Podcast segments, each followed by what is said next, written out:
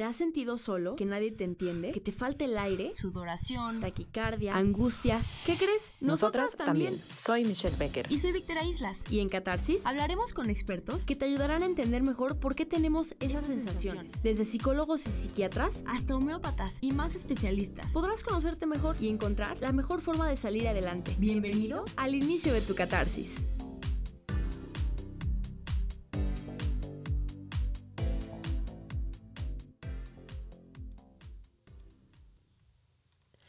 Bienvenidos a nuestro tercer capítulo ya de este podcast de Catarsis. Mi nombre es Vika Islas y estoy muy contenta porque tenemos, bueno, aparte de una invitadaza, un tema que estoy segurísima que a todos les va a hacer ruido, que los millennials, centennials y todas las generaciones que siguen, híjole, ojalá que les sirva muchísimo porque creo que es información que nos encantaría tener cuando, cuando nos graduamos o cuando salimos de la universidad, cuando acabamos la maestría, cuando nos salimos de casa y no sabemos a dónde ir. Justamente ya me fui de mi casa, ahora a dónde voy. El día de hoy nos acompaña Rocío González Galván. Tengo la, fortuna de, que, de llamarla mi amiga.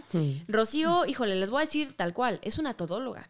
Rocío lleva 37 años casada, es madre de tres hijos, es psicóloga gestalt, pero también psicoterapia, bueno, psicoterapia en adolescentes, grupos terapéuticos, psicología sexual, psicoterapia corporal, tanatología, hace muchísimos talleres, tiene incluso un libro, Rociando Y bueno, ¿qué les puedo decir? Es una magnífica mujer, psicóloga y todóloga. Minchillo, ¿cómo estás? Muy bien, mi querida Vika. Feliz de, de ser parte de este proyectazo. Ay, gracias por querer participar. Y es que de verdad, Chio, lo hemos platicado tú y yo varias veces, de esa sensación de, de ansiedad que tenemos cuando vamos a tomar, por ejemplo, alguna decisión. Estas nuevas generaciones de millennials, centennials, como los decía, que no estamos acostumbrados tal vez como a la estabilidad, como al orden, como a la paciencia. Y entonces cuando tenemos que tomar estas decisiones tan fuertes como, híjole, me quiero casar, no me quiero casar, me quiero ir de viaje, o también esa sensación que tenemos de quiero hacer todo. Me quiero casar, quiero irme de viaje, pero quiero trabajar acá, pero quiero ser abogado, pero quiero ser psicólogo. Y, nos entra esta sensación que aparte nos nubla y ya no sabemos como qué camino seguir. Así es, así es, exactamente, tal cual como lo, como lo mencionas, mi querida Vika, es que fíjate qué interesante y por eso me, encantó este tema que, que, me pides a desarrollar, porque mm, como en la, o sea, el millennial, centennial y todos, bueno, hasta los chaburrucos, ¿no? O sea, todos los seres humanos pasamos por esa toma de decisiones en la etapa más vulnerable. Es más fácil, fíjate qué interesante, es más fácil eh, eh, que un pequeñito de 4, 5, 6 años tome una decisión y así lo hace, ¿eh? No, tú no, tonta, yo, ¿no? Y no duda, no duda, y puede armar los bloques de una manera padrísima y así las tira la mamá que está al lado, o sea, le dice, espérate, no lo tires, llevamos 10 minutos armando esto, ¿no? Y el niño vuelve a intentarlo, vuelve a intentarlo hermosamente, ¿no? Y es que estoy recordando un libro que es de mis favoritos de Daniel Goleman de inteligencia emocional, que dice precisamente toda esta facilidad que tiene un ser humano, un niño de 0 a 10 años, para equivocarse y levantarse, equivocarse, levantarse, y no hay bronca. Lo que no la etapa de la adolescencia. Y fíjate qué interesante, porque es en la adolescencia cuando se toman, adolescencia y juventud, cuando se toman las decisiones más trascendentales. Es que ya nos da más miedo. Yo creo, comparándolo con el niño, ya estamos más conscientes y, y, obviamente nos da miedo porque decimos, ¡Ah! si lo hago mal, ¿cómo me echo para atrás? O sea, cuando hablamos, por ejemplo, de matrimonio, no es tan fácil como, bueno, lo deshago y ya. No. Es a lo que me refiero, que son decisiones trascendentales, ¿no? En que si el niño no quiere pintar o no, no quiere echarse a la alberca, está bien. Y lo intenta mañana, pasado, etcétera, etcétera. Sin embargo, el joven, o sea, el adolescente de 12, 13, 14 años, pero más fuerte, 16, 17 hasta los 35, Fíjate, qué rango tan, tan fuerte, eh, tan amplio, ¿no? Un chavo, chava, menor de 21 años, todavía no tiene, hablando del cerebro, ¿eh? Todavía no tiene la unión como ya un adulto de, ¿qué te digo? 22, 23, 24, ¿cómo está? acomodado el cerebro. ¿A qué me refiero? Con palitos y bolitas. O sea, no, no tiene acomodado el cerebro, es, no es que esté loco, no es que sea tonto, es que hipotálamo, tálamo y lóbulos prefrontales, todo esto de nuestra corteza cerebral, no nos permite, aún porque no está desarrollado, el cerebro totalmente maduro. Y es el momento en que se toman grandísimas decisiones. Y, y es que a mí me pasó cuando yo iba a entrar a la universidad, decía, ¿cómo a mis 18 años voy a saber qué quiero hacer el resto de mi vida? Así es. En cuestión a carrera. Y si a eso le sumas que saliendo es, me quiero casar, no me quiero casar, quiero tener hijos, no tener hijos, me quiero ir de año sabático, de verdad yo lo he, he llegado a pensar, digo, no, tienes que ir a la universidad más grande, a los 25, cuando ya de verdad eres maduro, cuando has vivido, cuando has experimentado. Y es que, Chio, de verdad nos da mucho, mucho miedo el caminar, el avanzar. Así es. ¿Por, ¿por qué nos da tanto miedo? Ahí les va. ¿Cuál es el, qué es lo que está atrás de todo esto? Porque tal cual como lo dices, mi Vika querida, tiene que ver algo mucho más atrás de esto y por ello estos temas trascendentales generan ansiedad. O sea, la ansiedad, como, como sé, que lo, sé que lo saben, que es de la familia del miedo, ¿no? Y entonces, obviamente, tengo, como bien dices, no nada más la elección de carrera, este, no nada más el me caso, es cualquier, cualquier sensación de temor ante un peligro real o imaginario. Pero trabajando específicamente esto en este tema de ¿Y ahora qué sigue? ¿Qué hago? ¿Por qué me da miedo caminar? Hay algo bien, bien fuerte que los que son padres de familia sé que no les va a gustar. Échalo, estamos listos. Pero es precisamente la relación con mis padres. O sea, cumplir el numerito que sigue. Sé que tú lo has escuchado muchísimo como yo y todas las personas que nos escuchan. ¿A qué me refiero con esto? O sea, es estudias kinder, luego la primaria, secundaria, prepa, ¿no? Y así, y entonces acabas de estudiar y decisiones trascendentales como, ¿qué sigue? Casarme. Entonces, si tienes una relación de noviazgo, empieza la sociedad, empezando por tus papás. ¿Y cuando se casan? Bueno, ya, ¿qué? ¿Parecen roomies o qué onda? ¿No se van a casar? ¿No? Y entonces ya, by the book, te casas. Ya que te casaste, ¿y para cuándo? ¿Para cuándo el primero? Ya van a ser abuelos ustedes de sus hijos, ¿qué les pasa? ¿No? Y entonces ya tienes al primero, ¿para cuándo la parejita o qué lo vas a dejar de hijo único? ¿Sí? Y de ahí, ¿para cuándo el, el tercero y el, bueno, que no tienen televisión o qué onda? ¿No? Entonces es lo que toca, lo que la sociedad espera de ti. Qué fuerte, porque ahora, ahora, que lo pienso, creo que todos vivimos como abrumados de lo que nos han dicho que debemos ser. Exactamente. Ya sea tu mamá, tu papá, el tío, la hermana, tus amigos, la comparación de la sociedad. Así es. Hay, hay una frase que me gusta mucho que dice, ¿te acuerdas quién eras? Antes de que te dijera la sociedad, en este caso, bueno, tus papás, tu familia, que debía ser. Eso es fuertísimo. Es muy fuerte porque ya no te acuerdas qué, qué, te gusta. Vemos ya de repente a personas que hicieron lo que les tocaba, ya se graduaron, ya son abogados, ya están ahí en el despacho y no son felices. Así es. Porque no era la decisión que querían tomar. Exactamente, exactamente. Y fíjate, es en sí, por ejemplo, en el taller que doy para los adolescentes, cuando trabajo con los adolescentes en verano, este es uno de los temas más fuertes, como el trabajar y ver su propio sentido de vida. Eh, eso te iba a preguntar, yo, ¿cómo podemos separar? Obviamente, cuando vivimos en casa de nuestros papás, vivimos como nuestra burbuja y, y, obviamente nos gustan las cosas que ellos hacen. ¿Cómo poder separar lo que es nuestro y lo que nos han enseñado? No es fácil porque viene en el mismo equipo. Es como si tuviera yo un, un costal, ¿no? Este, yo le llamo el saco que venimos arrastrando, que te llenaron tus padres con todo el amor del mundo de mil mensajes como siéntate bien, mastica bien, eh, estudia, pórtate bonito, cierra la boca, acompáñalo con leche, este, sí, o sea, como todos los mensajes que recibimos de nuestros padres, la educación que me dieron, ¿no? Después de toda esta etapa o de, desde pequeño, ¿qué hace un joven? O sea, hablando de jóvenes que tienen que tomar estas pequeñas, grandísimas decisiones.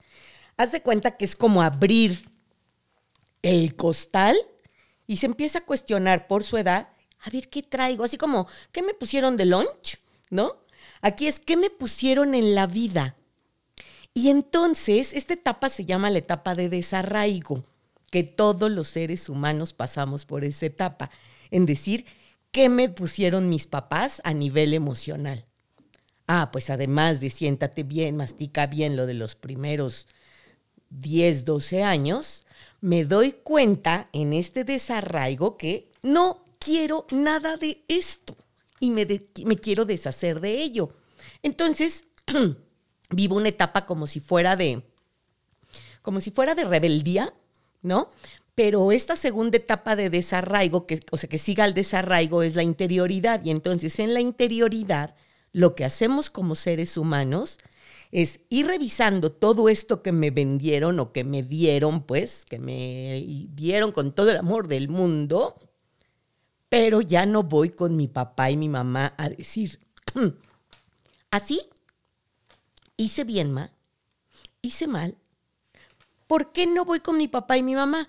Porque el objetivo principal de un joven, y estoy hablando de jóvenes de 18, 20, 25, 30 años, ¿no? Vive en esta parte de yo tengo que descubrir quién soy. Y no tengo ni idea quién soy, pero sí sé quién no quiero ser. Qué fuerte, creo que le has dado al, punto donde todos de repente nos, nos vemos eh, esforzándonos y, queriendo cumplir con esas altísimas expectativas que de repente nos pone la familia, los papás, la sociedad, y que bien lo dijiste, no es por mala onda. Sí, ¿no? Tus, papás no lo hacen diciendo, ay, sí, lo voy a molestar, no. Tus papás lo único que quieren es que tengas un futuro prometedor, es que tengas un buen trabajo, que estés feliz. Sin embargo, cómo nos duele y cómo de verdad nos desata una ansiedad enorme el decir, no puedo cumplir con sus expectativas. Así es. No, cuando tu papá te dice, quiero que seas abogado y tú, híjole, yo me imaginaba en Australia siendo un hippie de lo mejor. Exacto. O sea, y, cómo duele también sacrificar tus, propias necesidades por cumplirlas de ellos. Ese es, ese es el tema. Ese es el tema que genera precisamente esta, esta ansiedad. Porque el hecho de que yo sea diferente a ti, papá, mamá, genera muchísima, muchísima angustia, muchísima ansiedad cuando hay un papá o mamá que como bien dices, ¿eh? yo quería estar en Australia y aunque esté en Australia, en Ushuaia o en el lugar más lejos del mundo mundial, lejos de mis papás para dejar de estar cumpliendo con sus expectativas, fíjense bien, con padres vivos o finados, así como sea, ¿eh? si yo no tengo claro quién no soy, no soy como tu papá, no soy como tu mamá, entonces no es el espacio físico, puedo tener a mi mamá. Ya, falleció y la vengo cargando aquí. Qué cosa tan... Esto es fuertísimo. Es fuertísimo. O sea, no hay un espacio, o sea, de verdad, ¿eh? O sea, hijos que viven en Australia, en Ushuaia, donde sea. Si no estoy bien en mi toma de decisiones, yo como un ser completo, o sea, a ver, ¿a qué me refiero? Ma, pa, ya cumplí el numerito de ser tu hijo, te devuelvo, y hay un ejercicio que así hago aquí en el taller de autoestima, ¿eh? o sea, te devuelvo, gracias papá, gracias mamá, por todas tus creencias. Te devuelvo lo que no me pertenece. Exactamente. Y yo me hago cargo ahora. Yo decido, a partir de ahora, hacerme cargo de mi vida. Y entonces no es romper con las expectativas de papá y de mamá. En, como consteladora familiar hay una, una oración que, que pone Bert Hellinger, el autor de las constelaciones familiares, que a mí me encanta, y, es la oración del amanecer, le llama Bert Hellinger. Pero lo que me encanta de esto es eh, la frase, o sea, es gracias mamá, gracias papá por todo lo que me diste, por todo lo bueno y lo no tan bueno. Ahora yo me hago cargo y bendíceme si hago las cosas diferentes a ti. Gracias papá, gracias mamá. Eso es una chulada. Es una chulada y es una cosa muy fuerte, de verdad. Lo, venimos platicando y se me mueve como el pecho, se me mueve como esa sensación de que, de que también lo, te pones a pensar ¿Y, y, cuál es ese tanto, esa cantidad de ansiedad tan grande por no cumplir? A fin de cuentas, si no cumples, si tu mamá o tu papá no están contentos, pues no pasa nada. O sea, la realidad es que no pasa nada. Ay, nena. Bueno, no, no, no pasa, pasa todo. ¿Sí crees? claro, claro, por eso tengo chamba. porque claro que pasa, porque sabes algo, si no, yo hija, yo hijo de 20, 25, 30, 35, 40, 50 años, el creer que no pasa nada, eso es lo que me genera la ansiedad, ¿sabes? O sea, lo que pasa es que dejo de pertenecer a mi sistema familiar si hago las cosas diferentes a ti, mamá o papá. Me retracto. Ya con esa frase me diste. Tienes razón. El sentirte no identificado con lo que has crecido, con lo que se supone que te tienes que, sentir identificado de acá hasta que te mueras y de repente por una decisión ya no.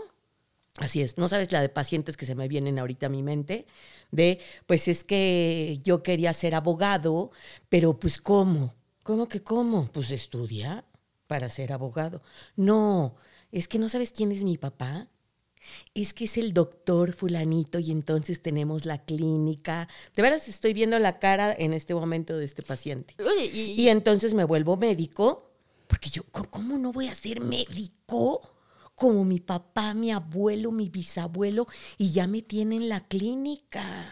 Y hasta personas que, que logran llevar una doble vida. Impresionante. Personas que dicen, bueno, voy a cumplir con mi papá y con mi mamá y a escondidas voy a cumplir con lo mío. Hasta temas, por ejemplo, de, homosexualidad. Uy. De, hijo, si mi familia se entera que me gusta el mismo sexo, no, bueno. me desheredan, me dicen, me critican. Chío, ahora lo, lo decías, no es algo fácil. Nada. Si nosotros ya nos damos cuenta de esto, ¿Cómo podemos abrir esa caja y, regresar las creencias? ¿Es necesaria una terapia? ¿Se puede hacer nosotros solos? ¿Cómo podemos eh, empezar? ¿Cuál es el primer paso más bien? Mira, yo pongo siempre que me hacen una pregunta así, eh, las los tres pilares de una psicoterapia humanista para el ser humano. O sea, no es que vayan a ir a terapia, pero a mí estos tres pilares me encantan en función de qué tengo que hacer, ¿no?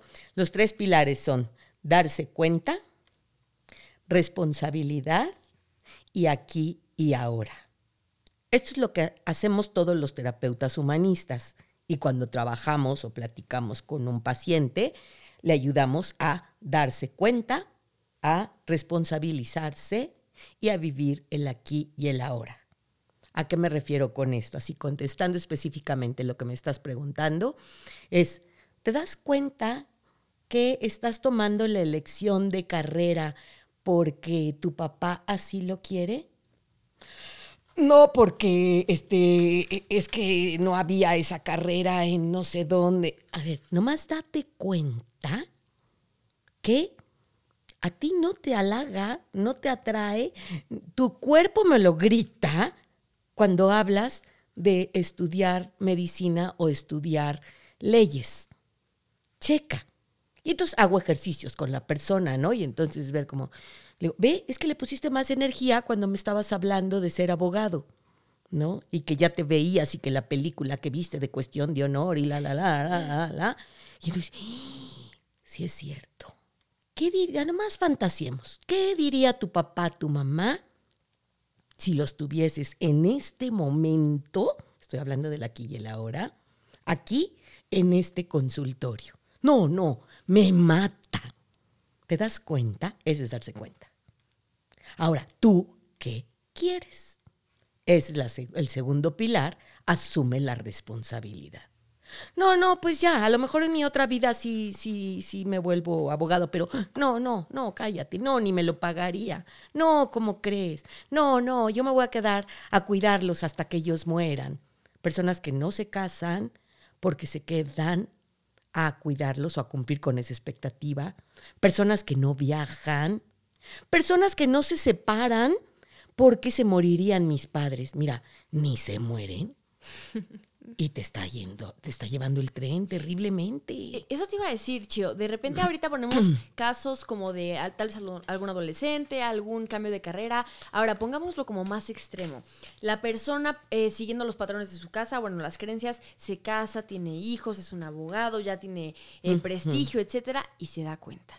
¿Se puede echar para atrás? Se puede echar para atrás. Siempre. siempre. La cosa es que quiera. De que puede, puede. No, no, no puedo. A ver, di, no quiero. ¿Qué es? Es asumir la responsabilidad. No, mira, yo sí podría, o sea, yo sí quisiera, pero solito. Soy mi primer peor boicoteador. No quieres. Y checa tu ganancia de casarte, no casarte, irte de viaje, quedarte en Cholulita, Puebla. Todo tiene ganancias y pérdidas, ¿eh? Todo. Es que lo hago por mis papás, nomás date cuenta de eso. ¿Desde dónde lo estás haciendo? No, no, es que mi papá, bueno, sabes todo lo que se tuvo que esforzar para pagar esta carrera. Ok, nomás que te quede claro que lo estás haciendo por algo más. Por algo más. Y que no te está satisfaciendo y en algún momento te va a brincar espantoso. Fíjate que yo pienso que la, terapia psicológica de psicoterapia sería excelente si la tuviéramos desde muy chicos. Creo que todas las personas deberán de tomar esta terapia porque te puedes ir conociendo. De repente algo, algo que pasa es que cuando no pones en duda, cuando solamente sigues la, la corriente, pues, pues estás inmerso en eso, ¿no? En estar en un trabajo que no te gusta, en casarte si no quieres, en tener hijos aunque no quieras. ¿Cómo podemos hacer en estas eh, generaciones que has trabajado con muchas, lo mencionaba los millennials, los centennials, etcétera, cómo podemos conocernos eh, como más a fondo. Tal vez mucha gente dice, bueno, me tomo un año sabático, me voy a estudiar, pero tal vez hay personas que no tienen esa capacidad. ¿Qué podemos ir haciendo para conocernos más a fondo y saber qué sí queremos? Exactamente lo que, lo, la pregunta que me estás haciendo ahorita al final. ¿Cómo podemos hacernos para, hacer para conocernos más a fondo? Conocerse más a fondo. O sea, me conoces, Vika, de tiempo atrás y siempre acabo aterrizando en el mismo tema. De cualquier tema que hable, acabo aterrizando con una persona que tenga una buena dosis de autoestima, todo lo demás se les dará por añadidura dijiste algo bien interesante, que todos deberíamos estar en terapia psicológica. Y fíjate que te lo dice la psicóloga, ¿eh? Más que todos deberíamos estar desde pequeños en terapia psicológica, sí, todos desde pequeños. Lo que deberíamos hacer es tener una buena dosis de autoestima, se resuelve el 99.999 de todos los problemas. Más que terapia, sería el reconocerme quién soy, de dónde vengo y a dónde voy y con quién. Estas preguntas, que son preguntas existenciales, rompen, de veras se los digo con toda la seguridad, rompen con N mil problemas, N mil eh, acciones negativas y, lo más hermoso, N mil enfermedades. ¿Quieres, una, ¿Quieres ser una persona sana? Regresa a lo esencial, que es tu propia valía, tu propia autoestima. Y la autoestima no es estado de éxito total.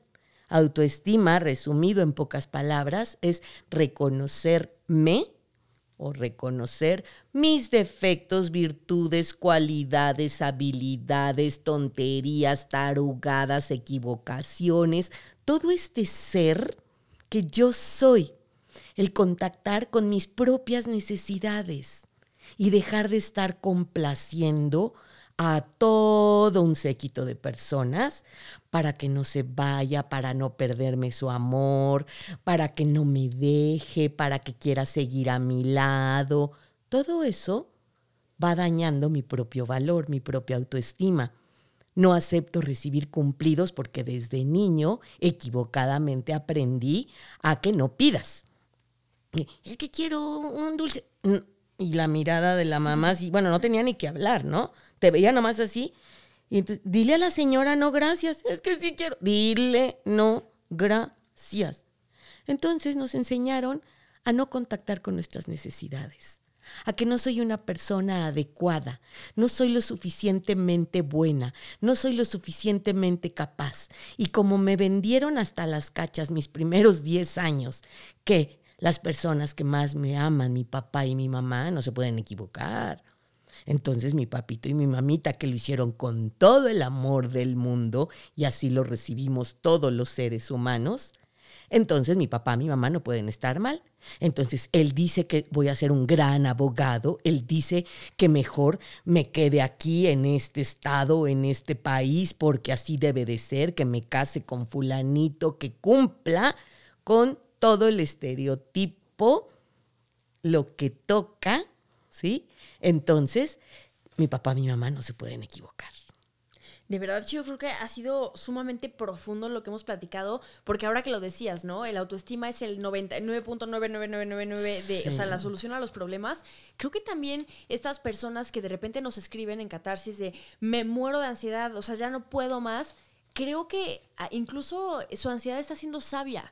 Totalmente. Les está, diciendo que por ahí no. Totalmente. Creo que, creo que si se echaran para atrás y recuperaran eso de, es que esto es por mi papá, es que esto me gusta, es que, ¿sabes qué? Aunque le haya dicho, le haya dicho a mi mamá, mamá, quiero poner una tortería y me ha hecho los ojos de pistola, a mí la tortería me hace sentir feliz. Así es. Si siguiéramos esa intuición, se nos quitaría la ansiedad, o sea, en, un, en dos por tres. Totalmente, porque ese es el, es el miedo a algo que va a pasar, como les dije en un principio llámese real o imaginario, pero lo que va a pasar real es lo que mi papá, mi mamá me dijo que va a pasar aunque no haya pasado. ¿Me explicó? Y después de mi papá, mi mamá, toda la sociedad que tengo que seguir cumpliendo el, el numerito.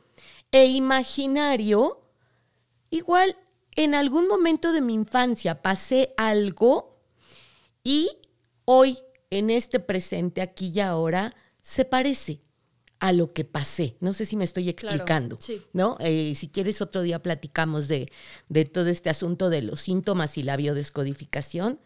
De verdad, nadie, nadie, nadie se enferma de nada si se responsabiliza, si se da cuenta y si vive el aquí y el ahora. Qué cosa tan fuerte. No heredamos o sea, no heredamos enfermedades, por favor, no se traguen eso. A mí cuando mi papá me decía, mijita, es que debes tener cuidado con tu peso porque este, vienes de familia de diabéticos y entonces te va a dar diabetes, ¿no? Vas a heredar la diabetes. Y yo hasta hace un año que podíamos platicar un poquito más eh, abierto este tema, siempre se lo dije, pa, yo no voy a heredar enfermedades yo voy a heredar, a heredar tu dinero si es que piensas dejar algo, ¿sí? Es lo único que voy a heredar de ti. Las enfermedades, de veras, me las sacudo. No heredo una sola enfermedad.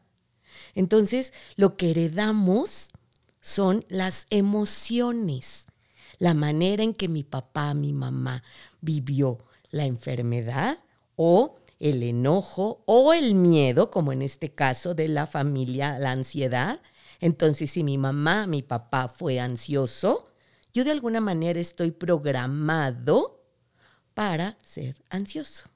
Entonces lo que necesito es biodesprogramarme. Claro, porque es fácil echarle la culpa, ¿no? No, pues no me muero de ansiedad, pues mi papá era así. O, te da diabetes y en lugar de decir no es por el kilo de azúcar que me comía a diario, es porque ya lo traigo de herencia. sería como como limpiarnos las manos. Y, creo que este, este capítulo, Chio, le va a servir a muchísimas personas que seguramente todos van a estar en casa tomándose el tiempo de decir, esto quiero ser. Sí, claro. Que no quiero ser. Me encanta el tema de la biodescodificación.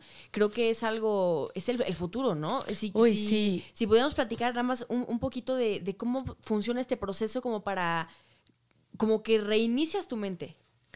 Es, ajá, es como resetearlo, pero de una manera muy bella a nivel emocional. Esto lo creó el doctor Hammer, es un doctor alemán que eh, se los platico rapidísimo para que vean, o sea, no, se lo sacó de la manga, o sea, es todo un método científico hermoso.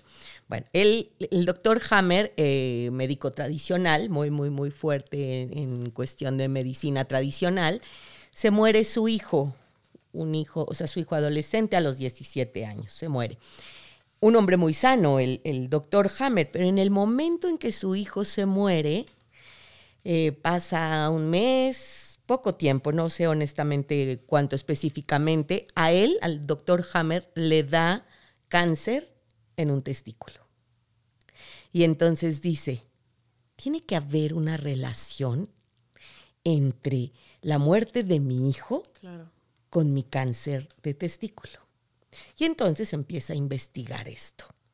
Y dice, el cerebro, el cerebro humano, lo tenemos para protegernos. Em, y, así funciona nuestro cerebro, ¿no? Para protegernos. Sin embargo, a veces vivimos alguna situación de estrés muy, muy, muy fuerte que mi cerebro no entiende, no lo puede codificar, o sea, no lo puede desmenuzar.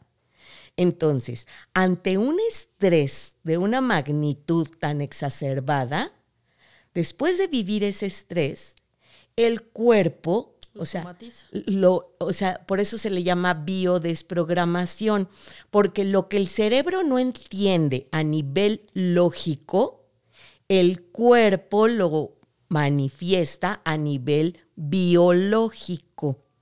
Y entonces se manifiesta en un síntoma o una enfermedad.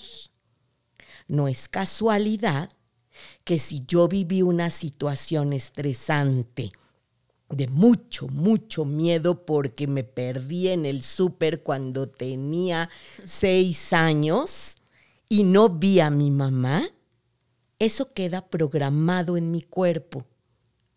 Y yo vuelvo a vivir una escena ahora que mi hijo, las que son mamás saben de qué estoy hablando o mi sobrino o mi hermanito se me perdió o me perdí de mi mamá. Tres minutos son de los miedos más terribles que el ser humano vive a me abandonaron, me dejaron, ¿no? Y no se me olvida. Entonces, eso que viví yo en mi infancia lo vuelvo a repetir cuando tengo un hijo, cuando me abandona mi novio, cuando, o sea, ahí hay una herida de abandono que está programado en mi cuerpo a través del síntoma de la ansiedad. Fíjate qué interesante porque ya, ya con este tipo de, bueno, con este descubrimiento, ya no hay pretexto. Ya no hay pretexto de seguir sintiéndonos mal, no hay pretexto de culpar a los papás, que nos, encanta nos encanta culpar a los ah, papás. Es que mi papá me abandonó cuando yo tenía cinco años. Lo acabas de decir, hazte responsable. Exacto. Creo que ya, ya con este tema de poder resetear, e incluso vamos a, poder ver generaciones mucho más sanas. Yo también comparto la idea de que las enfermedades son, son emociones que somatizamos, Así que, que acumulamos, que somatizamos, que no, sabemos sacar de otra manera y el cuerpo, pues inteligentemente, lo tiene que sacar de alguna manera. Me parece espectacular, Chio, y creo que definitivamente necesitamos otro capítulo para hablar de la biocodificación. Me encanta. Chio, regresando un poquito al tema de, la toma de decisiones y en todo esto, para ser concisos en, nuestro cierre, dos preguntas. ¿De qué manera podemos nosotros seguir nuestra intuición como sin, sin, pasar como tanto bache, sin, sin estar como tambaleándonos. Y, y ya cuando tomamos esa, esa decisión de, de, ¿sabes qué? Ya me voy de mi casa, danos como unos tips donde podamos eh, sentirnos más seguros al dar ese paso. Ok, mira, eh, como primer punto, eh, como dices, siguiendo la intuición, yo lo digo con palitos y bolitas, hazle caso a tu cuerpo. Y eso es seguir tu intuición. Y sé que le hacen caso o sé que toman conciencia de ello. ¿De qué manera? Cuando tú tienes un plan, un plan de vida, como el irte de viaje, como el casarte, como la decisión que tengas, ¿no? O sea, tu cuerpo te lo grita. Hazle caso así, del cuello para abajo, tu cuerpo te lo está diciendo, órale, ahí la llevamos. Es cuando te sientes en plenitud, ¿no? Cuando dices, órale, sí, de aquí soy, mira, hasta, hasta sentí calorcito, me siento a gusto, lo disfruto.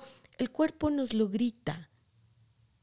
Sin embargo, cuando el cuerpo te dice lo contrario, por eso hacerle caso a nuestra intuición, pero sobre todo a mis sensaciones corporales, es, ¿qué me está pasando? A ver, en algo así, en X ejemplo, ¿qué me está pasando que ahorita que voy a ir a ver a mi papá, a mi cuñada, a mi novia, a mi novio, me hormiguean las manos, me está doliendo la cabeza, tengo un nudo en la garganta, las piernas me tiemblan, todo eso el cuerpo te está gritando lo que tu no es. boca, exacto, lo que tu boca se calla.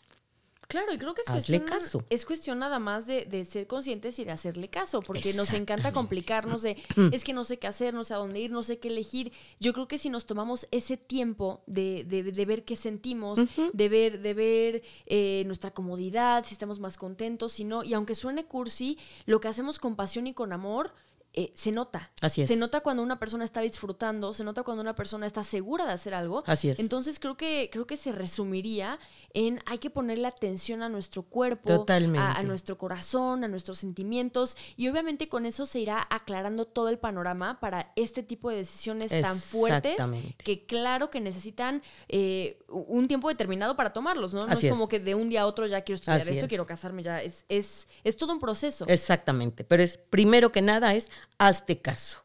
Y al hacerme caso es sí, sí funciona esto y me estoy sintiendo así y me siento feliz, perfecto, creo que voy por ahí. Primer punto. Segundo punto es esto que estoy haciendo, y este es un principio que tenemos los penelistas desde la programación neurolingüística, es esto que estoy haciendo hoy, aquí y ahora, ¿me está llevando a cómo me veo en un año? No, la verdad no. ¿Me explicó? O sea, esto que estoy haciendo actualmente, como es, mm, estoy estudiando cualquier cosa, ¿no? Biodescodificación, por ejemplo, ¿no? Porque quiero verme en un año biodescodificando gente. Ah, entonces sí, manito. Esto que estoy haciendo en este momento, estoy con este novio, con esta novia, y me veo en un año viviendo con él, con ella, no, ni muerto. Entonces, ¿qué estás haciendo? Una de las maneras, contestando, o sea, bueno, una más, ¿no? Porque te digo, ya, tomo conciencia, cómo me veo en un año. Y este tercer punto que también se me hace básico, el que si, si así me veo en un año y mi cuerpo otra vez me está diciendo, no, no quiero, me voy al, al- tercer punto importante, que lo vas a contestar padrísimo. Para. Es que fíjate, chío, que te cuento que ya me voy a casar. Para. ¿Cómo para? Pues porque llevo seis años de novia. Ese no es un para. Ya le estás buscando una explicación a nivel racional.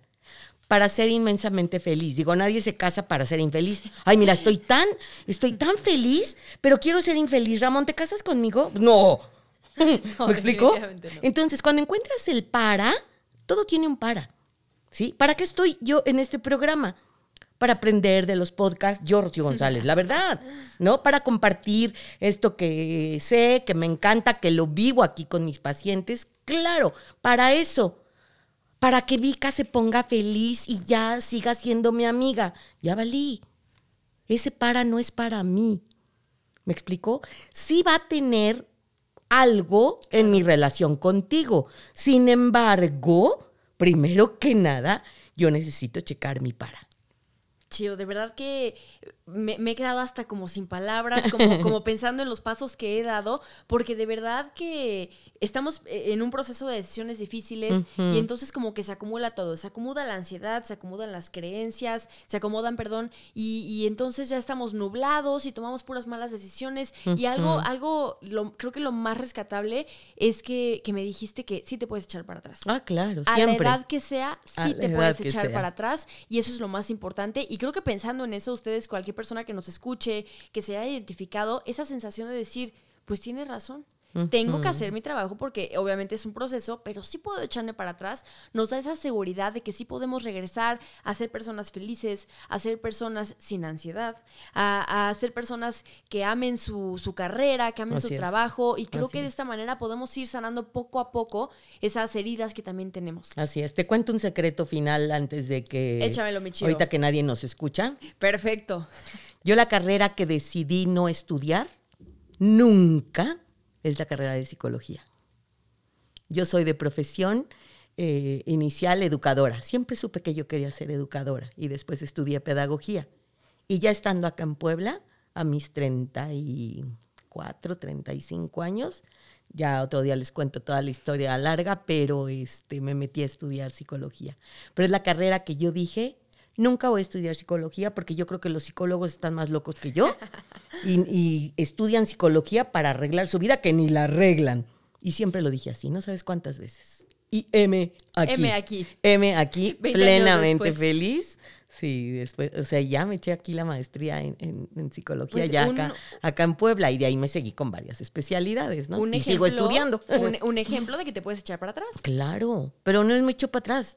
Bueno, sigo adelante. Me eché para adelante, desde otro lugar, como siguiendo otro caminito. Nunca me lo imaginé. Ya tenía yo a mis tres hijos, ya casada, ¿no? Y es algo que me fascina y me encanta hacer y me la puedo pasar aquí trabajando de sol a sol, de verdad. Ah, qué bueno que dices, porque tenemos muchos podcasts pendientes. Encantada. muchísimas gracias. Creo que es un capítulo que definitivamente va a marcar algo. Creo que Así las es. personas van a escucharlo siendo alguien y van a terminar siendo otra persona. Es importante que, que seamos conscientes de nuestro cuerpo, que seamos conscientes de las decisiones que tomamos y definitivamente todo lo que platicamos aquí es importante, ¿no? Como por qué estoy haciendo esto, a quién le quiero cumplir, qué es lo que siento, qué quiero hacer y creo que esa seguridad nos, nos deja ir caminando mejor, nos deja ir Totalmente. dando pasito a pasito a, a estas generaciones que venimos revolucionadas, que queremos Así es. comernos al mundo, pero que nos morimos de ansiedad porque no tenemos ni idea de qué es lo que nos gusta. Creo que nos ayudaste muchísimo, Qué Chio. bueno, qué bueno, estoy a sus órdenes. Claro que Me sí, mi. Chio. Oye, y también platícanos, bueno, eh, tus redes sociales y para la gente que está en Puebla tienes muchísimos talleres. Ah, pues sí, hay muchísimos talleres y diplomados y cursos para niños, adolescentes, para mujeres, para hombres, en tres áreas. En área personal, que es todo lo que es autoestima, manejo de emociones y sentimientos, descubrimiento de mi sombra, descubriendo mis héroes interiores. eh, bueno, hay un montón en cuestión de línea personal.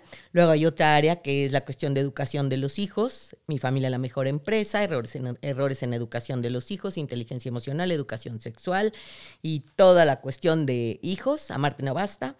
Y en cuestión de pareja, encuentro con tu pareja, poder y liderazgo compartido, armonía sexual, las relaciones íntimas, relaciones horizontales, relaciones verticales, y es todo del área de pareja. Entonces son estas tres áreas para dar talleres y, y diplomados. Y bueno, terapia individual, y pues ahí estamos en Rocío González Gal- Galván, es mi, mi blog.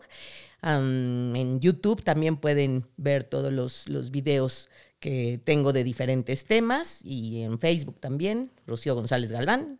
Twitter, Instagram también. Instagram, arroba, arroba Rocío Gles, que es eh, Twitter, y el Instagram Rocío González Galván también. Perfecto, mi Chio. Ahí me estamos encuentran con muchísimo gusto. para, para estoquearte. De verdad, si usted vive en Puebla, tómese la oportunidad de venir a alguno de los talleres, el que más le suene a sus necesidades. Y también, bueno, estoquen a, a Rocío, porque tiene también mucha información importante. Y de verdad, Chio, muchísimas, muchísimas gracias. Un, un honor, un placer haber compartido con ustedes. Bueno, ya, ya para terminar, quiero decirles que acaba de ser el cumple de Chio. No, bueno, no saben, parecía concierto. O sea, yo llegué al restaurante y dije, no, aquí no es, está excesivamente lleno. Y de repente volteo y veo a Chio ahí como, como maestra de orquesta, ordenando mesas, todo. De verdad, Chio, mucha gente te quiere mucho. Ay, bendito yo te Dios. quiero mucho y de verdad te agradecemos gracias, muchísimo, muchísimo. Al contrario, fue, fue linda cosecha. Claro que la sí, del pues. viernes. Perfecto, esperemos que le hayan, le hayan, hayan disfrutado muchísimo este capítulo del podcast. Tenemos obviamente muchos más temas que, que seguir platicando, así que síganos escuchando, sigan estoqueando catarsis. Muchísimas gracias.